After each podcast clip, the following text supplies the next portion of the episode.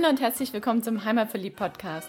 Der Podcast mit den besonderen Tipps für dein Wochenende in Stuttgart, in der Umgebung und auf der Schwäbischen Alb. Hier findest du das Passende zum Abschalten, Kraft tanken, Spaß haben, für Bewegung und Entspannung und Tipps und Tricks, was du alles dafür brauchst. Ich bin Susi Reiser, dein Host für diese Episode und wünsche dir jetzt viel Spaß beim Reinhören und später beim Aufstöbern des Besonderen. In der Podcast-Episode 172 des Heimatverliebt-Podcasts stelle ich dir eine Sommeraktion vom Ostalb-Tourismus vor.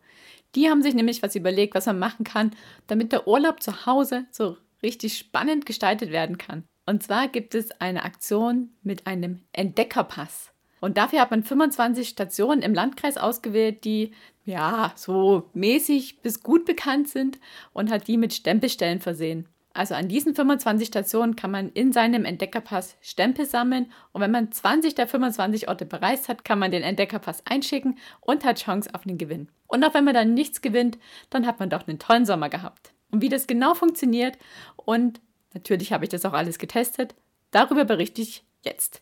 Also, die Sommeraktion startet mit Beginn der Sommerferien in Baden-Württemberg am 29. Juli, also heute, und endet mit dem Ende der Sommerferien.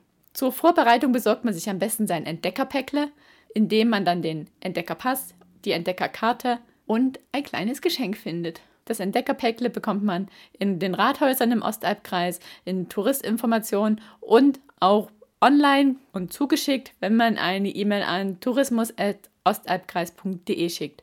Da muss man allerdings ein bisschen nachsichtig sein, weil es ist doch eine große Nachfrage, hat man gemerkt. Ja, und wenn man dann ausgestattet ist mit seinem, mit seinem Entdeckerpass und seiner Entdeckerkarte, dann schaut man, welche der 25 Orte man gern bereisen möchte und macht sich eine Reiseplanung. Kleiner Tipp am Rande für Wohnmobilisten und Camper. Es gibt im Osterbkreis auch einige Möglichkeiten zu übernachten, zum Beispiel in Heubach, in Aalen und in Neresheim sind Wohnmobilstellplätze und Campingplätze gibt es in Ellwangen, bei Lauterburg, am Götzenbach-Stausee und in der Nähe von Bobfingen. Also schau da mal, wenn du dir deine Reise zusammenstellst, wo du am besten übernachten kannst. Ich bin auch hingefahren natürlich und habe mir an meinem ersten Tag vier Stempelstellen angeguckt, die ich dir jetzt vorstelle. Da habe ich jeweils einen kleinen Wandertipp dazu. Und an meinem zweiten Tag vor Ort, da habe ich vier Stempelstellen rausgesucht und die mit einer Radtour verbunden. Die stelle ich dir jetzt auch vor. Und du merkst schon, mir ist es wichtig, dass du nicht einfach an die jeweiligen Parkplätze und Stempelstellen hinfährst, dir deinen Stempel holst, dich wieder ins Auto setzt und weiterfährst, weil das ist nicht Sinn der Sache. Es geht darum, was zu entdecken, Abenteuer zu erleben und auch was Neues zu entdecken. Also such dir zu jedem Ort noch was aus, was du dort vor Ort machen kannst und fahr nicht einfach von einem Ort zum nächsten. Und was ich auch noch sagen möchte, die Stempel sind wirklich hübsch und schön gestaltet. Passt darum auch auf, dass die Stempelstellen intakt bleiben und die Stempel auch vor Ort bleiben.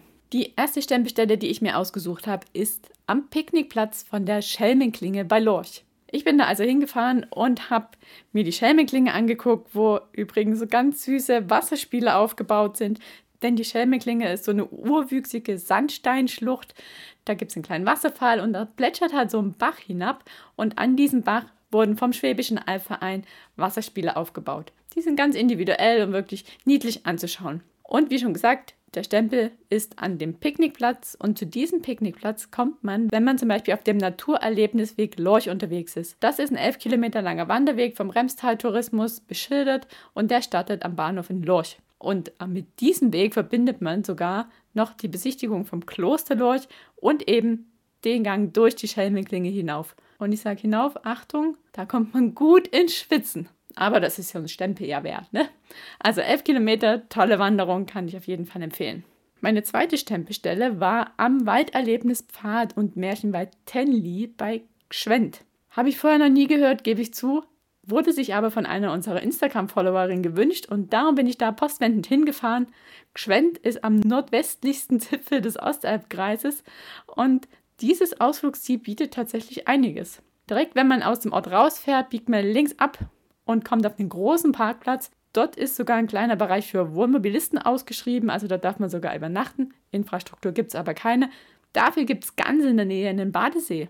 Also man kann da ins Wasser springen, Duschen sind auch da, also wirklich einiges geboten. Und zum Walderlebnispfad sind es von dort aus nur ein paar Minuten zu Fuß und direkt am Start von dem Walderlebnispfad befindet sich auch der Stempelkasten. Der Weg ist dann circa anderthalb Kilometer lang, also wirklich kein Wanderweg, sondern ein Erlebnispfad. Und eine der ersten Stationen ist der Märchenwald. Da hat man sich auf zwei Märchen fokussiert, nämlich auf Gryffalo und auf Rotkäppchen. Und zu beiden gibt es verschiedene Stationen, wo man sich ja spielerisch und körperlich austoben kann und da einiges über das Märchen erfahren kann und aber auch was erleben. Weiter geht es dann auch mit Wissensstationen, zum Beispiel über den Schlittenweg. Es gibt was über Sühnekreuze. Da steht auch ein Sühnekreuz, ein sehr gut erhaltenes. Es gibt eine Infotafel zum Sturm Lothar. Und im weiteren Verlauf gibt es wieder Stellen, wo man klettern kann und eine Murmelbahn. Und wie man sich versieht, ist man schon durch und hat die anderthalb Kilometer hinter sich gebracht. Ich werde immer wieder gefragt, sind diese Wege, die für Kinder angelegt sind, kinderwagentauglich? Bei dem würde ich sagen, wenn es ein halbwegs Offroad-Kinderwagen ist, geht es auf jeden Fall. Meine dritte Station war auch wieder ganz idyllisch abgelegen bei Göckingen und zwar der Naturirrgarten am Götzenbach-Stausee. Wie schon gesagt, am Götzenbach-Stausee gibt es auch einen Campingplatz und an diesem Stausee hat man einen Irrgarten angelegt. Und da ist ziemlich groß mit Hecken und in der Mitte steht ein Aussichtsturm. Und der kürzeste Weg, so habe ich gelesen, ist 410 Meter lang. Also wenn man auf direkten Wege durch den Irrgarten zum Aussichtsturm kommt, dann sind es 410 Meter. Wenn man sich gut vorbereitet, schafft man das schon. Man kann ja am Anfang sich die, den Plan angucken. Von dem Turm aus kann man den See dann allerdings nur erahnen, denn es ist alles gut zugewachsen. Im Winter sieht man den See vielleicht, aber im Sommer, ja, kann man nur erahnen. Und wenn man sich dann noch auf einen kleinen Spaziergang um den Stausee begibt, kann man diese idyllische Ruhe dort herrlich genießen. Es gibt einige Picknick- und Grillstellen. Dort kann man also gut die Seele baumeln lassen. Meine vierte Stempelstelle war der Aussichtsturm am Grubenholz bei Möcklingen. Das ist ein Holzturm und da befindet sich tatsächlich die Stempelstelle am Turm und nicht am Wanderparkplatz. Da muss man also ein paar Meter laufen, was auch echt schön ist, weil man läuft da auf ebener Hochfläche bis zum Turm. Und wenn man ein bisschen weiterlaufen möchte, was ich natürlich immer empfehle, dann kann man den Möcklinger Höhenweg gehen, der ist 13 Kilometer lang oder eine Variante davon, die ist 7,2 Kilometer lang. Wenn man dann beim Turm angelangt ist, dann gilt es natürlich noch die 29 Stufen auf den Turm hinauf zu erklimmen und dann die Aussicht über das Naherholungsgebiet Grubenholz, das Remstal und natürlich den drei Kaiserberge-Blick zu genießen. Ja, nach so viel Stempelerlebnis war dann auch für mich der Tag zu Ende und ich habe mir dann den Plan gemacht, wie ich den zweiten Tag auf der Ostalb verbringen möchte.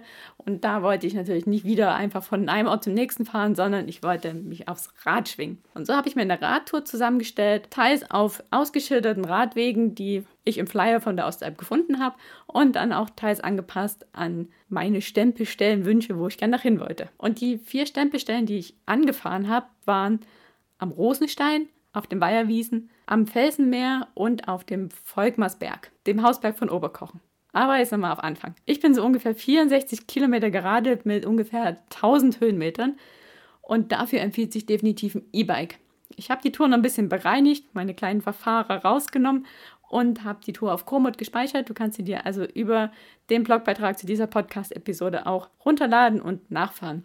Die ist jetzt nur noch 58 Kilometer lang, aber nichtsdestotrotz geht es ordentlich hoch und runter und es empfiehlt sich auch auf jeden Fall ein Gravelbike oder ein Mountainbike zu nehmen.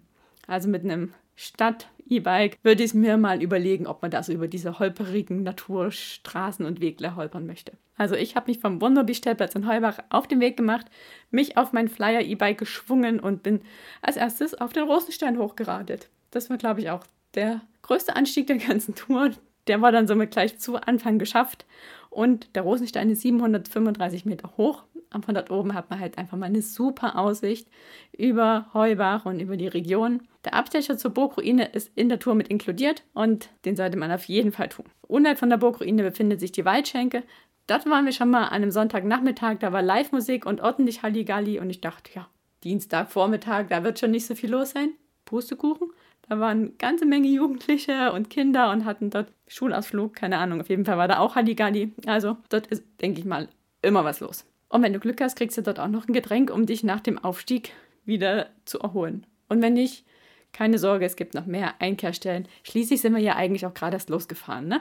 Weiter geht's dann durch den Wald, durch Lauterburg durch und über Feld und Wiesen bis zu den Weiherwiesen. Das ist ein Naturschutzgebiet mit ja, mindestens zwei Weihern auf hoher Fläche, was für die Schwäbische Alb sehr ungewöhnlich ist.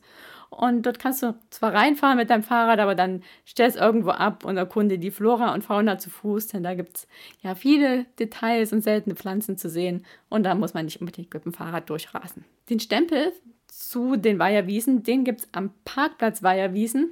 Der ist im weiteren Wegverlauf. Also wenn du dann weiterfährst auf der Tour, so wie ich sie gemacht habe, biegst du rechts ab nach Tauchenweiler zur Gaststätte und wenn du dort kurz vorher mal links abbiegst, dort ist der Parkplatz und dort gibt es auch den Stempel. Und du hörst ja schon, Tauchenweiler, Gastwirtschaft, dort kannst du also auch einkehren. Oder du fährst einfach weiter hinab bis ins Felsenmeer, dem Eingang vom Wehental, mit den bizarren Dolomitfelsformationen von vor ca. 150 Millionen Jahren. Und dort gibt es auch ein Gasthaus, da kannst du auch einkehren. Oder du nutzt dort einen von den Grill- und Picknickplätzen. Den Stempel zum Felsenmeer, den gibt es am Parkplatz. Ja, nun folgt ein Abstecher in den Nachbarlandkreis, nämlich in die Heidenheimer Brenzregion, in den Landkreis Heidenheim.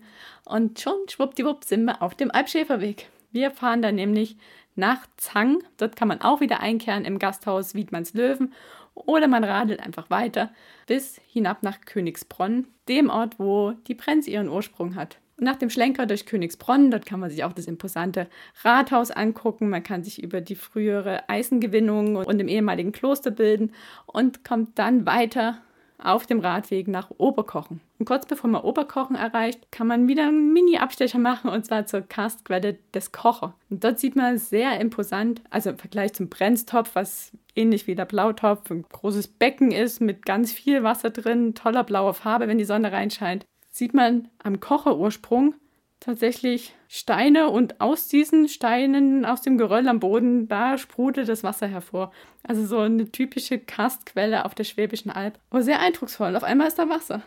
So ein Meter daneben kein Wasser, dann ist da Wasser. Und so entsteht der Kocher, der dann weiter fließt durch Oberkochen. Ja, und durch Oberkochen bahnen wir uns dann den Weg auf dem Radweg vorbei und durch die Zeiswerke hindurch.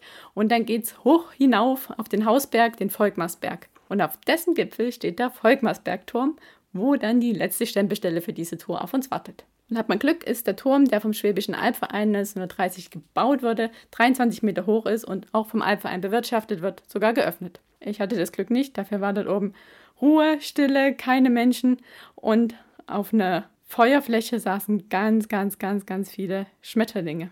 Den scheint es dort gefallen zu haben. Ja, und dann geht es quasi auf den Rückweg von dieser Radtour. Ich muss zu meiner Schande gestehen, ich habe die Tour so geplant, dass sie ein kleines Stück auf dem HW1 verläuft, also auf dem Hauptwanderweg 1 zum Schwäbischen Albverein, der natürlich keine zwei Meter breit ist, so wie es die äh, Fahrradregel in Baden-Württemberg verlangt. Aber ich hoffe, das siehst du mir nach und wenn du einen guten Alternativweg kennst, dann nimm den. Aber ja, ich bin halt auf dem HW1 gefahren und bin dann nach Essingen hinabgekommen. Dort lohnt sich auch nochmal ein Abstecher zum Schlossgarten oder auch zur Quelle der Rems.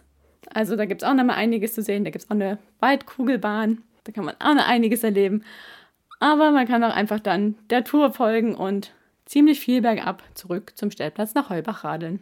Und das waren meine zwei Tage auf der Ostalb, auf die ich dich jetzt quasi gedanklich mitgenommen habe. Ich hoffe, es hat dir gefallen und du besorgst dir jetzt dein Entdeckerpäckle und hast dann sechs tolle Wochen mit vielen Erlebnissen auf der Ostalb und entdeckst Orte, die du vorher noch nicht entdeckt hast. Und heute passt es umso besser. Ich wünsche dir viel Spaß beim Aufstöbern des Besonderen.